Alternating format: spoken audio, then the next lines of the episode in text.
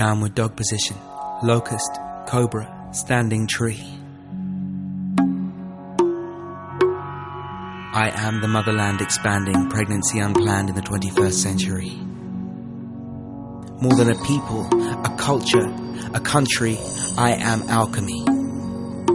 Rag rhythm and melody.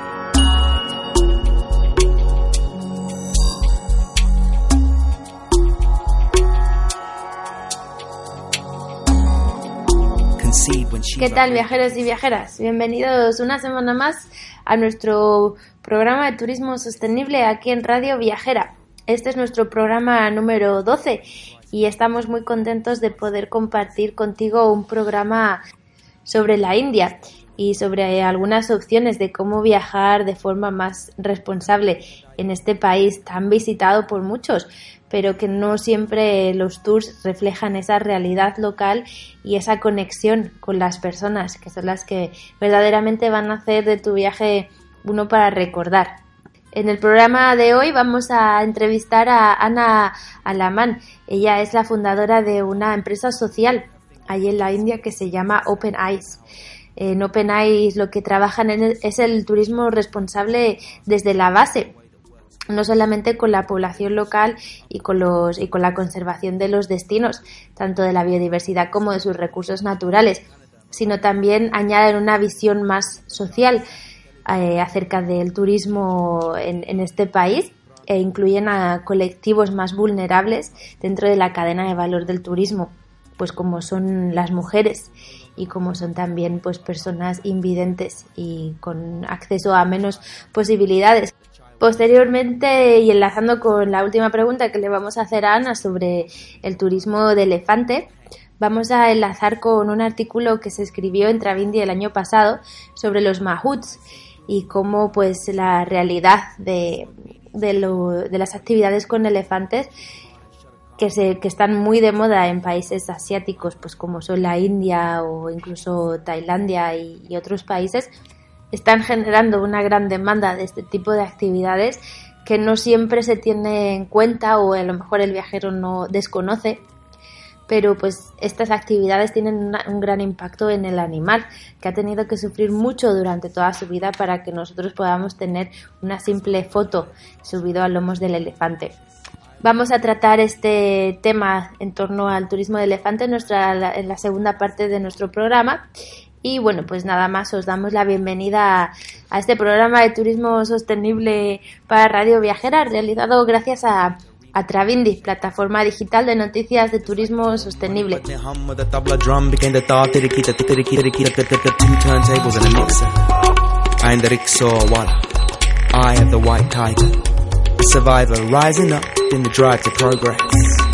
I'm the distressed heart of Delhi, Calcutta's clogged streets, Bombay's blocked arteries, and accumulation of stress.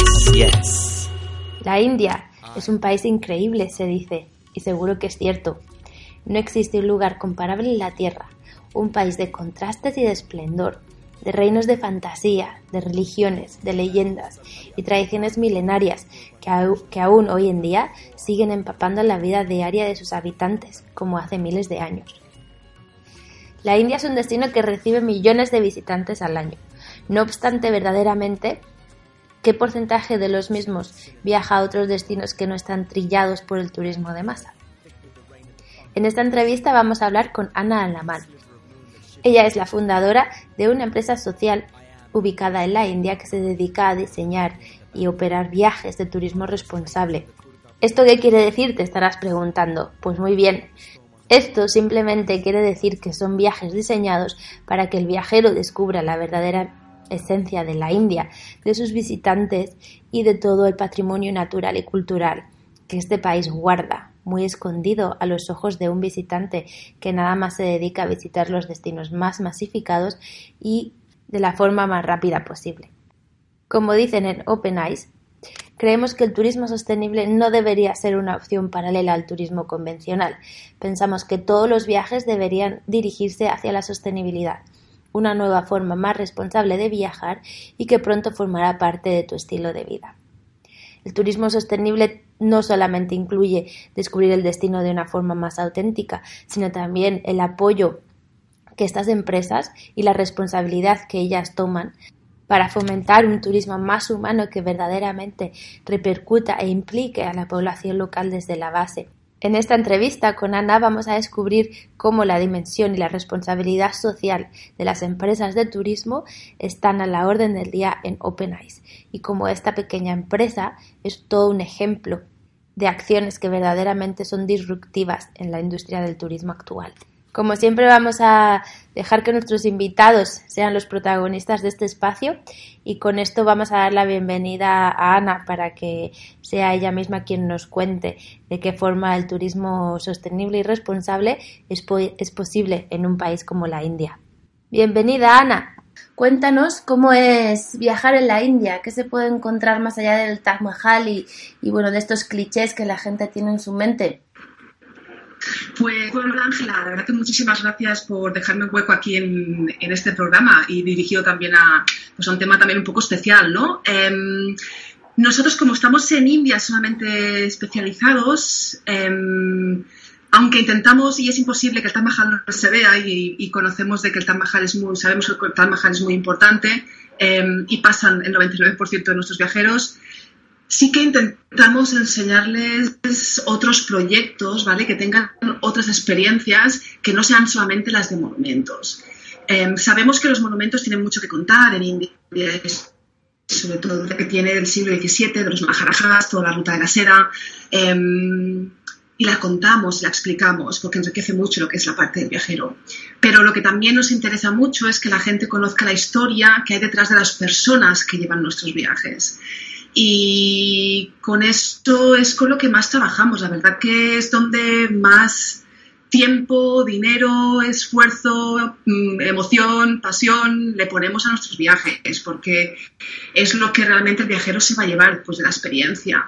Em, por ejemplo, ahora acabamos de hacer, hace dos meses, hicimos un storytelling, un training, uh, un storytelling en, en Responsible Tourism a nuestros seis guías ¿vale? porque sí que veíamos que había, que contaba muy bien la historia de los monumentos, como puede ser Tan Mahal, pero a veces lo que es em, explicar lo que es turismo responsable, que tú también sabes que es muy complejo de comentar,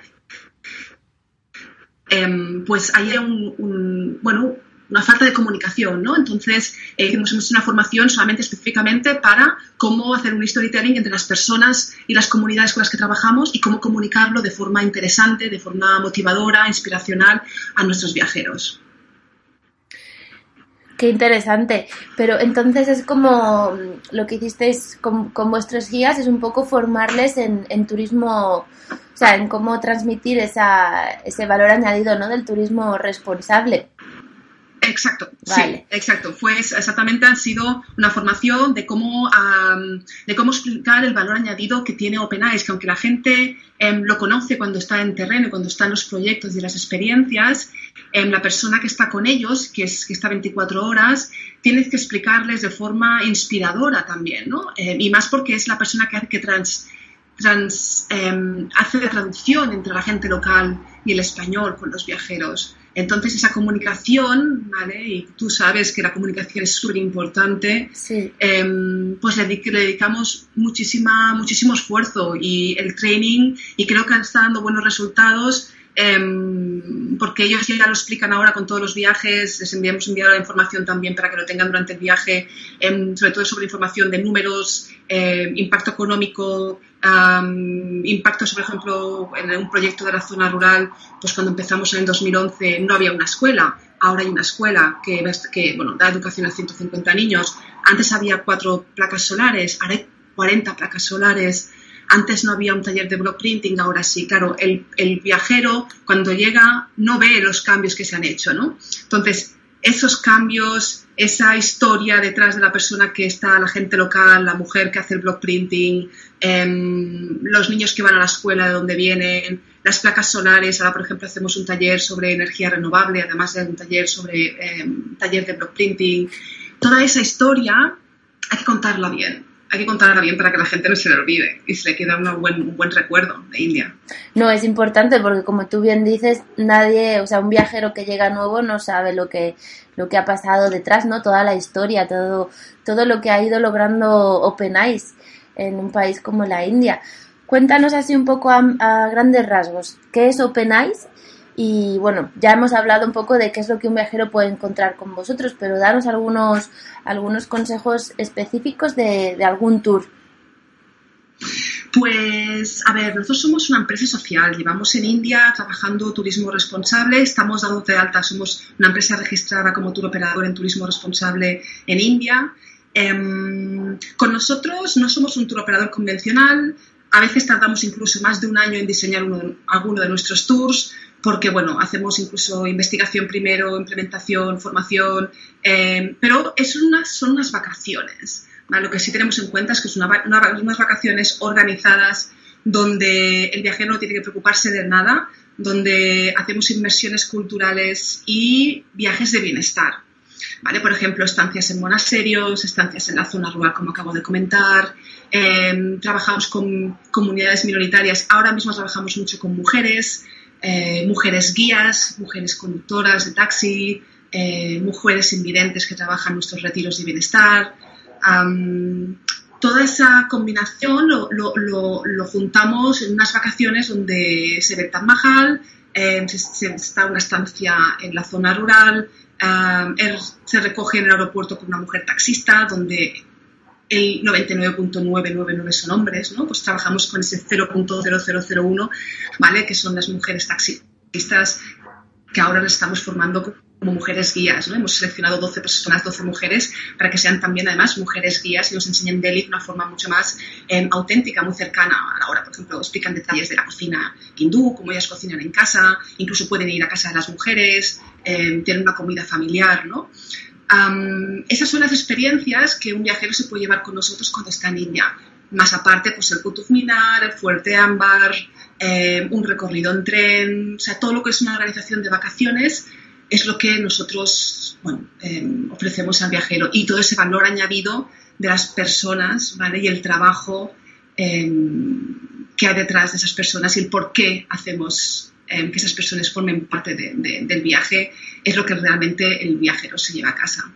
Oye, pero qué interesante, ¿no? El tema de, que estéis empezando a trabajar tanto con, con, mujeres, porque al fin y al cabo en la India, como muchos países bueno, pues también de Asia y, de África, incluso también de, América del Sur, son un colectivo que en muchos casos está muy, muy vulnerado, ¿no?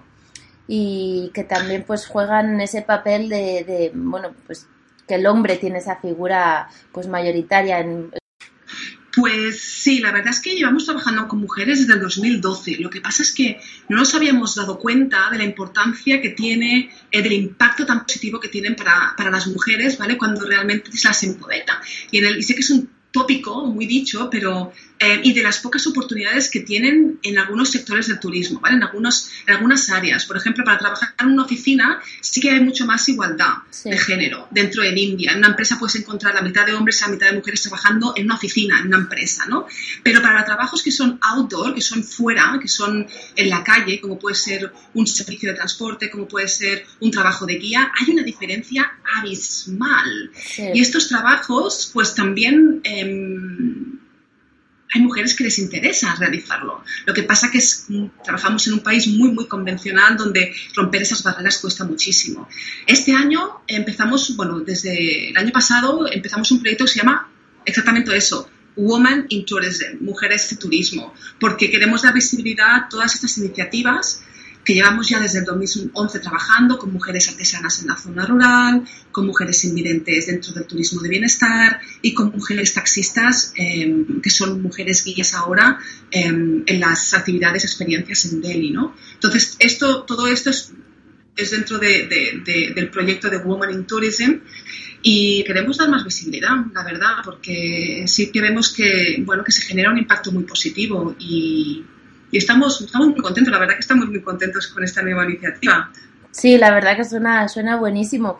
Pero aunque estemos hablando de, bueno, de que son las mujeres las que llevan este tipo de, tours y todo esto, los viajes siguen enfocados para hombres y mujeres, ¿no? no únicamente para mujeres.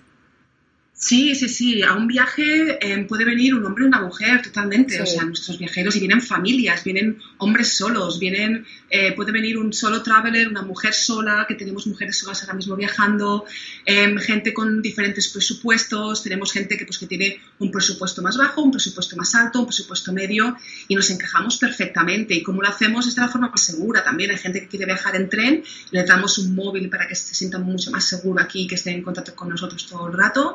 Eh, está todo organizado, hay gente que no, que quieren un, guía, un coordinador nuestro Open Eyes, habla hispana, un storyteller con ellos durante todo el viaje, pues también se le, se le proporciona. Em, hay para familias, cada vez vienen más familias con nosotros, la verdad, porque yo creo que ven que la conexión que tienes es familiar, ¿no? los valores que al final estás dando en un viaje pues es que a veces no hace falta más palabras, ¿no? O sea, eh, solamente vivirlo y, tener la experiencia en un país y que tus hijos tengan un contacto con otros, con otra cultura tan, tan distinta, que vean, otras realidades de forma tan positiva.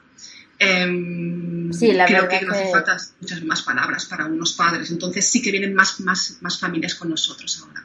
Sí, porque viajar en familia así de esta forma y también tener la seguridad y la certeza de que estás bueno, pues de que, de que tienes la calidad y, alguien detrás que te puede, que te puede ayudar ante, ante cualquier inconveniente, que al final también eso es un miedo que tienen mucho las familias, ¿no?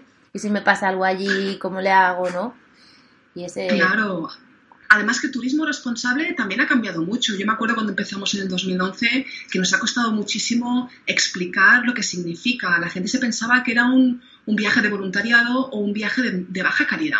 Entonces, hasta llegar al punto de decir, no, son unas vacaciones donde duermes en hoteles que son una maravilla, pero son em, bueno, dirigidos por gente local, son propiedades antiguas que han sido em, remodeladas, eh, pues que te sientes, pues son propiedades heritage, pero a la vez también pues combinamos con una experiencia en una zona rural donde estás en un dormitorio, esas dos noches, la, comodidad baja, pero yo siempre digo que la experiencia sube muchísimo. Te bañas con cubos, comes la comida local, pero tienes un montón de experiencias, desde una meditación, un taller de block printing, muchas conversaciones con las mujeres artesanas, la visita a la escuela o, el, proyecto de sostenibilidad con, con los 40 placas solares. ¿no? Entonces, esa combinación es un viaje organizado, medio, donde no pierdes el confort en muchos, muchos momentos, en otros sí, pero bueno, también está bien perder el confort em, para vivir la experiencia y romper la barrera de que un viaje de turismo responsable tiene que ser un viaje de voluntariado o un viaje de, de baja calidad, donde los hoteles van a ser cutres. No, esto no es así. Y, y, nos ha costado muchísimo trabajo el poder comunicarlo y más que comunicarlo, el boca a boca de la gente que ha venido y luego ha recomendado a gente que tiene muchísimo miedo, como tú dices, el que se va a encontrar, de qué forma, la seguridad que se va a poder llevar, ¿no? Sí. Bueno, sí, sí, yo creo que el estar ocho años ya aquí en Delhi, creo que esto ya, pues, poco a poco la gente ya, ya confía en, bueno, que la gente ya confía en nosotros y el boca a boca de la gente, los viajeros cuando regresan, creo que al final es lo, es lo más importante.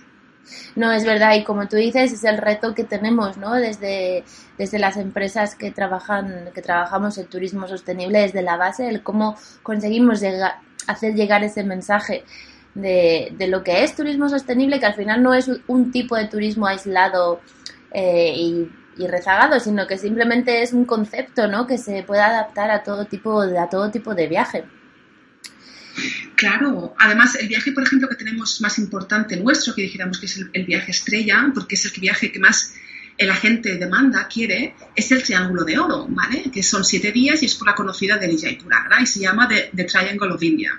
Eh, nosotros lo llamamos The Mindful Triangle of India, ¿vale? Que es un poco el, triángulo de India más consciente. Con eso, ¿qué queremos decir? Pues esto, pues que barajamos todos los servicios, se ven todos los monumentos igual que el, otro viaje más convencional, pero de una forma totalmente distinta, desde que involucramos a mujeres taxistas, a, la zona rural, em, hoteles boutique, hoteles heritage, propiedades antiguas. Em, no promovemos la subida al elefante, ¿vale? Subir ese elefante del fuerte Amba del siglo XVII, que es una, una, actividad turística muy, muy, muy promocionada en India desde hace muchísimos años. Nosotras no lo promocionamos desde hace ya 4 o 5 años, explicamos el por qué no lo promocionamos y apoyamos a un centro de rescate de elefantes donde realmente la gente tiene la interacción con un elefante en su hábitat, en su hábitat natural. En su, um, perdón Ángela, porque ya con el inglés y el, y el, y el, castellano, sí, en su hábitat natural. Sí, sí, sí, le estaba diciendo bien.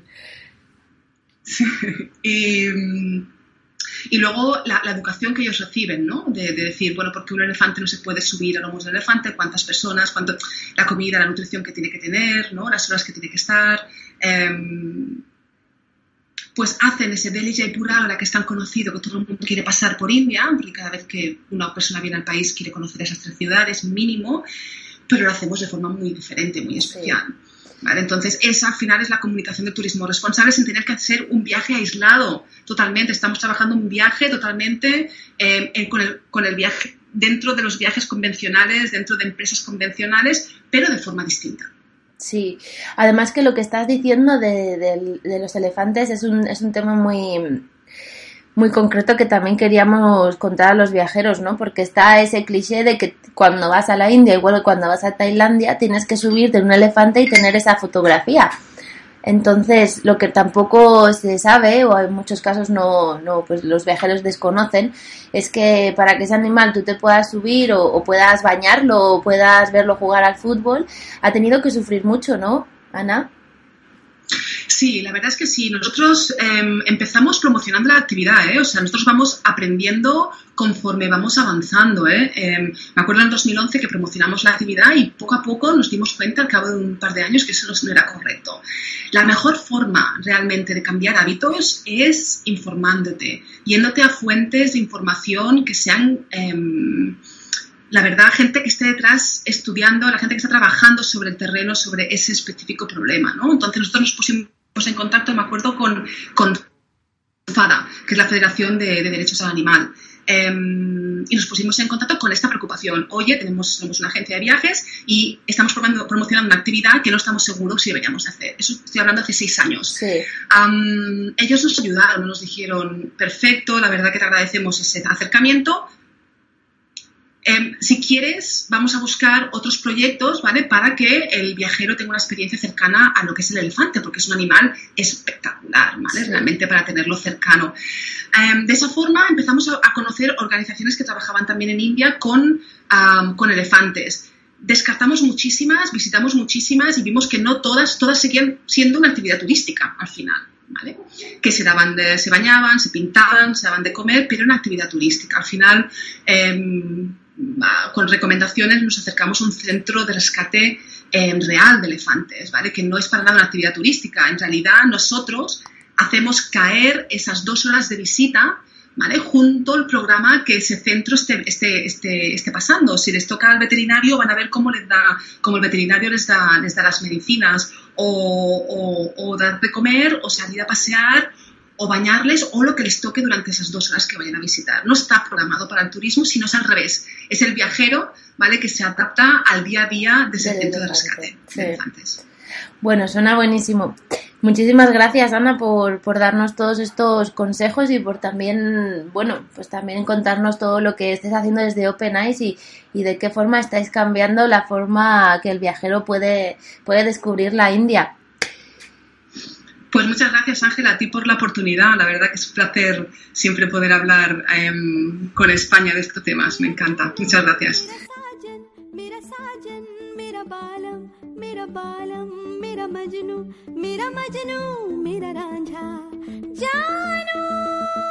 Oh yeah, yeah, yeah, yeah. Respect to the Bandage Project. Yeah. Girl, I can yeah you, me a closing yeah you all the time, every time. I'ma there protect you, I'ma there correct you. All a mistake that you make for your sake, I will take it as a first step, first step, first step.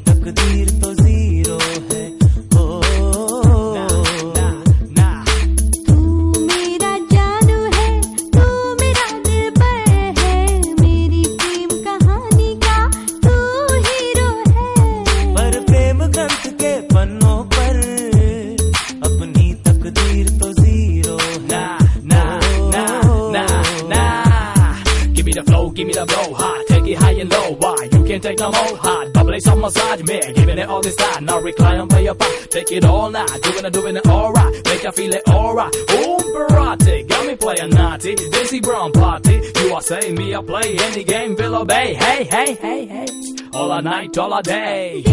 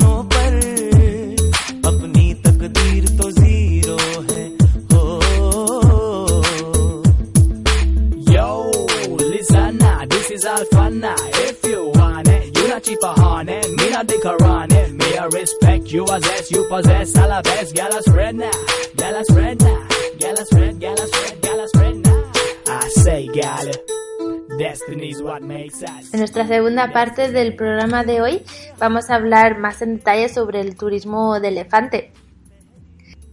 En concreto vamos a empezar hablando de los mahuts. Ellos son las víctimas silenciosas de- del turismo de elefante. Este tema lo vamos a abordar a través de un artículo que escribió Ellie Cleary para su blog Soul Travel. Posteriormente lo publicamos en Travindi y nos pareció muy apto también para traducirlo en español, puesto que verdaderamente expone la realidad no solamente del turismo de elefante en Tailandia, sino de los mahuts, las personas que están en contacto con el animal desde que nace hasta que muere.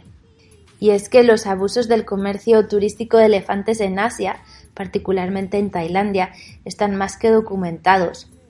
Toda la cobertura mediática sobre este tema ha girado en torno a la ética de montar elefantes como atracción turística y a la visita o voluntariado en los llamados santuarios de elefante. Sin embargo, hoy vamos a hablar de sobre un aspecto relacionado con el turismo de elefantes menos conocido, pero igualmente importante, como son los mahuts. Como muchos viajeros, mi amor por los elefantes y la naturaleza me presentó un dilema durante mis viajes en Asia. Esto es lo que dice Eli, pero yo personalmente también lo puedo, lo puedo afirmar. Como Eli, yo tuve dos opciones. Una era verdaderamente apoyar a los esfuerzos de aquellos, de aquellas empresas que están haciendo las cosas de manera diferente, es decir, identificar proyectos donde prima la protección animal y no se ofrecen paseos a lomos de elefante, o simplemente mantenerme completamente alejada del problema por miedo a caer presa del greenwashing y otras estafas alrededor de esta industria que se ha convertido en, en algo muy lucrativo, sobre todo en países como Tailandia. Sin embargo, como sigue Eli en su relato, durante sus viajes en Tailandia del año pasado, tuve la oportunidad de visitar Mahuts Elephant Foundation. Esto se encuentra a unas tres horas en coche de Chiang Mai, en el norte de Tailandia. Había oído hablar de su iniciativa Walking with Elephants, caminando con elefantes, la cual tiene como misión rescatar a los elefantes que han sido víctimas de las crueldades en los campamentos turísticos y acompañarlo, acompañarlos caminando hacia unos bosques donde inician una vida mejor y semisalvaje. En el verano del 2015, los fundadores de Mahuts Elephant Foundation se embarcaron en un paseo de 130 kilómetros con dos elefantes rescatados de Chiang Mai. Les llevaría ocho días caminar con los elefantes a los bosques cercanos a los pueblos de la tribu Karen, en el norte de Tailandia, donde estos elefantes vivirían lo más cerca posible de una existencia salvaje. En el bosque, los dos elefantes fueron unidos por uno más joven, y en noviembre del 2015, el bebé elefante Sunti nació en la naturaleza. A estos elefantes les acompañaban unas personas llamadas mahuts. No fue hasta mi visita a Mahut's Elephant Foundation que descubrí el papel tan importante que juegan los mahuts. Cuando pensamos en la crueldad en torno al turismo de elefante, parece que rápidamente culpamos a los humanos más cercanos al problema, sus mahuts. El término mahut se deriva de la palabra hindi mahout y significa guardián de elefantes. La tradición cuenta que ser mahut significa antiguamente, bueno, era un oficio muy valorado, puesto que los elefantes eran de uso imprescindible durante las guerras. Tradicionalmente un mahut sería dueño de su elefante y permanecería con él durante toda su vida. Solía ser considerado un prestigio, pero los tiempos han cambiado y hoy en día los mahuts que han nacido en una familia de elefantes y han pasado gran parte de su vida junto a ellos son una pequeña minoría. Actualmente el término mahuts no quiere decir guardián de elefantes, sino más bien la persona que está más cerca de ellos y trabaja con ellos día a día. Muchos jóvenes, a veces de minorías étnicas, vienen a Tailandia desde Myanmar como inmigrantes ilegales y se convierten en mahuts, donde se ven obligados a aceptar las malas condiciones, salarios aún peores y una formación insuficiente. De hecho, no hay normas de formación en absoluto. Cuando se considera la enorme responsabilidad que implica el manejo de mamíferos inteligentes de varias toneladas y la supervisión de sus interacciones con los turistas, su trabajo se convierte en una realidad un poco inquietante. Otro dato que aprendí fue que los extorsionadores de los centros de elefantes turísticos en ocasiones pasan por los pueblos del norte de Tailandia, en particular las áreas cercanas a la frontera de Myanmar, tratando de persuadir a los jóvenes mahuts a llevar a los elefantes a sus campamentos, con la promesa de enriquecerse con el turismo de elefantes. En algunos centros, los mahuts no son ni siquiera pagados un salario. Sobreviven gracias a propinas, las cuales dependen enteramente de la capacidad del turista a proporcionarlas. No obstante, esto se convierte en una de las últimas preocupaciones de un mahut, puesto que hay una gran tasa de mortalidad entre ellos, aunque es imposible determinar la escala del problema, ya que son muertos indocumentados. Igualmente preocupante son las suposiciones engañosas de que los mahuts son responsables del maltrato de los elefantes, cuando de hecho la gran mayoría de ellos cuidan a los elefantes de la mejor manera posible. Cuando las cosas van mal es cuando los elefantes son sometidos a demasiada tensión por las actividades de los campamentos. Una persona que estuvo involucrada en la conservación del elefante me dijo que había recibido amenazas de muerte por publicar un vídeo en YouTube que mostraba el daño causado a los elefantes por montar en sillas en un centro cercano. Otro ejemplo fue el turista que fue pisoteado hasta la muerte en Koh Samui, en febrero del 2016. Este fue un accidente donde los mahuts supuestamente advirtieron a los propietarios del campamento que los elefantes no eran seguros para ser montados porque no estaban en buena condición física. La razón de estos accidentes, negligencia y falta de cuidado de los elefantes o de sus mahuts, es simple. Es una cuestión de beneficio para los centros de elefantes. La cantidad de dólares que se mueve en el turismo de elefantes en Tailandia es tal que los periodistas y los medios de comunicación no están dispuestos a hablar en contra de los centros turísticos o exponer las negligencias por temor a represalias. La demanda de pases en elefantes no está disminuyendo. El número de centros de elefantes turísticos en Mae Wang, un popular destino cercano a Chiang Mai, se ha duplicado en los últimos años. Muchos apuntan al aumento del turismo chino, pues esta actividad se encuentra entre sus preferidas. El futuro de los elefantes en Asia no tiene pinta de ser un camino de rosas, pero ¿qué esperanza tienen los elefantes si no podemos valorar y reconocer los seres humanos que están más detrás de estos maravillosos animales? Y es que la polémica está más que servida. Si nos vamos a la web de FADA, de Turismo Responsable, y hacemos clic dentro de actividades y paseos en elefantes, nos encontramos con una cruda realidad de lo que verdaderamente significan estas actividades. Y es que la vida de los elefantes en cautiverio contrasta fuertemente con la de aquellos que pueden vivir en su estado salvaje, según los datos expuestos por FADA, los animales que están en su hábitat natural caminan entre 30 kilómetros al día y establecen fuertes vínculos entre ellos que duran toda la vida. Los elefantes necesitan comer durante 14 o 18 horas diarias, ya sean hierbas, bambú o forraje de la naturaleza, y beber hasta 100 litros de agua fresca. Asimismo, deben disponer de sombras durante las partes más calurosas de la jornada. Debido a los entornos antinaturales en los que los elefantes viven en cautiverio, a menudo surgen problemas debilitantes en sus delicados pies, artritis, malformaciones y, por supuesto, problemas psicológicos. Al contrario de lo que podría parecer, los, los, elefantes no están diseñados para soportar grandes pesos sobre sus lomos. De hecho, cualquier carga de más de 150 kilos supone una presión inmensa sobre sus columnas. Y las sillas de madera o hierro, llamadas hauda, que suelen llevarse para los paseos, ya pesan considerablemente, algunas incluso hasta llegan a los 100 kilos. Del mismo modo, los rudimentarios métodos de fijación de estas sillas, normalmente con gruesas cuerdas, a menudo provocan llagas a los animales.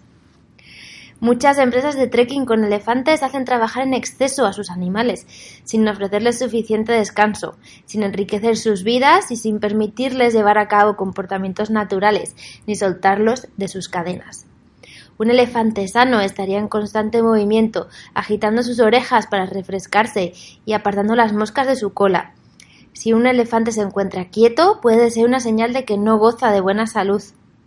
Otros indicadores de algún tipo de problema físico son huesos protuberantes, ojos lagrimosos y falta de pigmentación rosada en la boca, lengua, orificios nasales y punta de la trompa. Aquello que no vemos y que incluso no llegamos a pensar que pueda haber pasado para que nosotros nos podamos subir a ese elefante o podamos verlo en, algunas actividades bastante inusuales para ellos, ha sido el proceso de entrenamiento que se necesita para poder controlar y someter a estos enormes animales salvajes. Para ello se utiliza una técnica que implica privar al elefante, generalmente un ejemplar joven que ha sido separado de su madre, de comida y agua, aislarle en una diminuta y rudimental jaula, donde el animal no tiene la posibilidad de realizar el más mínimo movimiento, privarle de sueño, encadenarle o atarle y golpearle con ganchos metálicos en lugares sensibles como las orejas y los ojos. La gestión de su comportamiento se basa en la dominancia, y esto implica no solo el castigo físico, sino también la amenaza del castigo. Dicha técnica se denomina pajan. Es una práctica de adiestramiento o mal llamada domesticación de elefantes que se lleva a cabo en Tailandia desde hace ya muchos siglos y que desafortunadamente ya ha llegado a formar parte de la cultura del país. La misma técnica es empleada, aunque con distintos nombres, en los demás países donde se entrenan elefantes para su uso en el sector turístico. La finalidad de este adiestramiento es la de romper el alma de los animales para que se conviertan en seres sumisos e incapaces de desobedecer a sus amos. Cuanto más el animal intente rebelarse, más golpes recibe. Estos animales nunca serán capaces de olvidar lo que han vivido y después del paján siempre tendrán miedo a los hombres y por miedo harán lo que ellos le pidan. Cabe resaltar que varios ejemplares fallecen durante este proceso de domesticación. En tan solo en 12 años, en el estado indio de Kerala han muerto unos mil elefantes durante su entrenamiento. Incluso acabado el periodo de domesticación, se suelen utilizar ganchos metálicos para dominar a los elefantes, generalmente de manera abusiva y agresiva. Es frecuente ver heridos en la cabeza y detrás de sus orejas, en las zonas más sensibles, así como en la parte baja de sus patas y pies. Incluso si los métodos de entrenamiento empleados no implican el uso de la violencia, los paseos con turistas siguen siendo una actividad incompatible con la anatomía de los elefantes desde varios puntos de vista. El esqueleto de un elefante, al, contrario de lo que puede parecer por el aspecto de robustez y el enorme tamaño de estos animales, está diseñado para cargar solo su propio peso y cualquier carga de más de 100 kilos, como hemos dicho antes, supone una presión inmensa para su columna. La forma arqueada de la espalda del elefante asiático hace que el peso de las sillas típicas de montar recaiga justo en mitad de la espina dorsal y por eso que el elefante, que pasa años siendo utilizado para el trekking, puede acabar con graves daños en la columna, algunos incluso con síntomas de daños neuronales o inflamación crónica de esta zona concreta de su espalda. Y es que en ocasiones nos encontramos con paseos turísticos que, que, no solamente admiten una persona al lomo del elefante, sino que en ocasiones llevan al mahut e incluso hasta cuatro turistas adultos. El peso potencial que esto representaría sería mucho más de 450 kilos, lo que resulta altamente perjudicial para estos animales. Y es que el boom turístico de estas actividades con aspecto turístico y aproximadamente a partir del año 2000 en Tailandia, el país donde tiene lugar la mayoría de actividades turísticas con elefantes, se ha vivido un verdadero boom turístico que ha supuesto un rápido y creciente aumento de los campamentos de estos animales. Algunos incluso son llamados santuarios simplemente por el hecho de, de ser una estrategia de marketing turístico. Una industria tan floreciente tiene la necesidad de muchos ejemplares, sobre todo si son jóvenes, a los que resulta más fácil enseñar los diferentes trucos y que más éxito tienen entre los visitantes. Disponer constantemente de animales jóvenes es complicado, sobre todo teniendo en cuenta que el elefante en cautividad casi no se reproduce. Es por este motivo que el tráfico ilegal de crías juega un papel importante en el suministro de animales a la industria. Los elefantes son cazados en estado salvaje en Birmania, domesticados mediante el pajan y finalmente llevados a Tailandia y vendidos a los varios campamentos y falsos orfanatos. Según los informes de la ONG Elephant Family, cada año entre 50 y 100 crías de elefantes son capturadas en Birmania para alimentar la industria turística tailandesa. Y un dato aún más alarmante. Por cada cría capturada, hasta cinco elefantes adultos o adolescentes de su familia tienen que ser abatidos. Birmania es el segundo país después de la India, por lo que el número de estos animales en estado salvaje se refiere, pero hoy en día se estima que tan solo cuenta con una población de 5.000 individuos, que podría haber desaparecido del todo en menos de 10 años. Según Elephant Family, en los últimos 100 años se ha perdido el 90% de la población de elefantes asiáticos, y mientras el mundo entero se indigna ante la masacre de elefantes africanos a manos de cazadores furtivos, en Asia estos animales están desapareciendo mucho más rápidamente y de manera mucho más silenciosa. Con un escaso total de entre 25.000 y 35.000 elefantes asiáticos que viven en el estado salvaje en todo el mundo, por cada 20 elefantes africanos a duras penas queda uno asiático. No es de extrañar, por lo tanto, que estos animales sean clasificados como amenazados, aunque es el amor por estos animales lo que, lo, lo que nos lleva a realizar actividades turísticas que nos comparten momentos con estos animales salvajes, en realidad si verdaderamente queremos que sobrevivan y queremos que estos animales sigan estando ahí para nuestros hijos y las generaciones futuras, sí que debemos tomar cartas en el asunto, informarnos bien cuando viajamos y encontrar estas empresas que sí que las hay, ya hemos visto en el programa de hoy, por ejemplo, con, con la aportación que nos ha dado Ana sobre la India y sobre el de Mammoth Elephant Foundation que hemos encontrado en Tailandia. Hay opciones si queremos tener esta interacción única con estos animales tan impresionantes, pero no todo vale en turismo y no todo vale cuando lo único que queremos es tener esa foto a lomos de estos elefantes que tanto han sufrido para que nosotros podamos tener este trofeo en nuestros perfiles de Instagram. Por eso desde Travindi y seguramente también desde Fada, a quien agradecemos haber podido compartir este extracto de su página web dedicada a las atracciones turísticas con elefantes, os invitamos a recapacitar, a informaros bien y a no caer en la trampa de tantos centros falsos y santuarios que se dicen que existen en el norte de Tailandia y muchos otros países. Es imposible que la mayor parte de centros que ofrecen actividades turísticas con animales se llamen santuarios de retiro o de vida salvaje pensemos un poco más, salgamos de esta caja en la que nos encerramos a veces cuando nada más queremos obtener la experiencia que todo el mundo ha tenido cuando ha viajado a estos destinos. Seamos diferentes y juzguemos por nuestros propios valores si verdaderamente queremos apoyar a estos elefantes y a sus centros de investigación reales, seamos cautos y elijamos bien. Con esta reflexión vamos a terminar el programa de hoy. Esperamos que os haya servido también como información y que nos ayudéis a transmitir el mensaje, ya sea entre vuestros amigos, familiares, personas que os recomienden, que, que busquen recomendaciones en su próximo viaje a Asia. Muchas gracias a todos los que nos seguís en este programa de turismo sostenible para Radio Viajera y como siempre remitiros a mi correo electrónico para cualquier duda o sugerencia que pueda surgir. Es. Muchas gracias viajeros y que tengáis una feliz semana.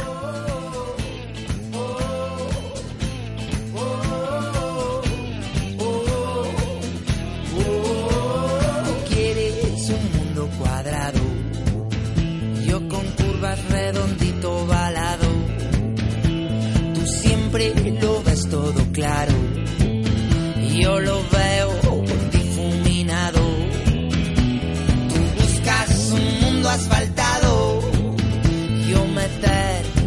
en el barro. Tú eres de plástico fino prefiero tu piel a tu vestido.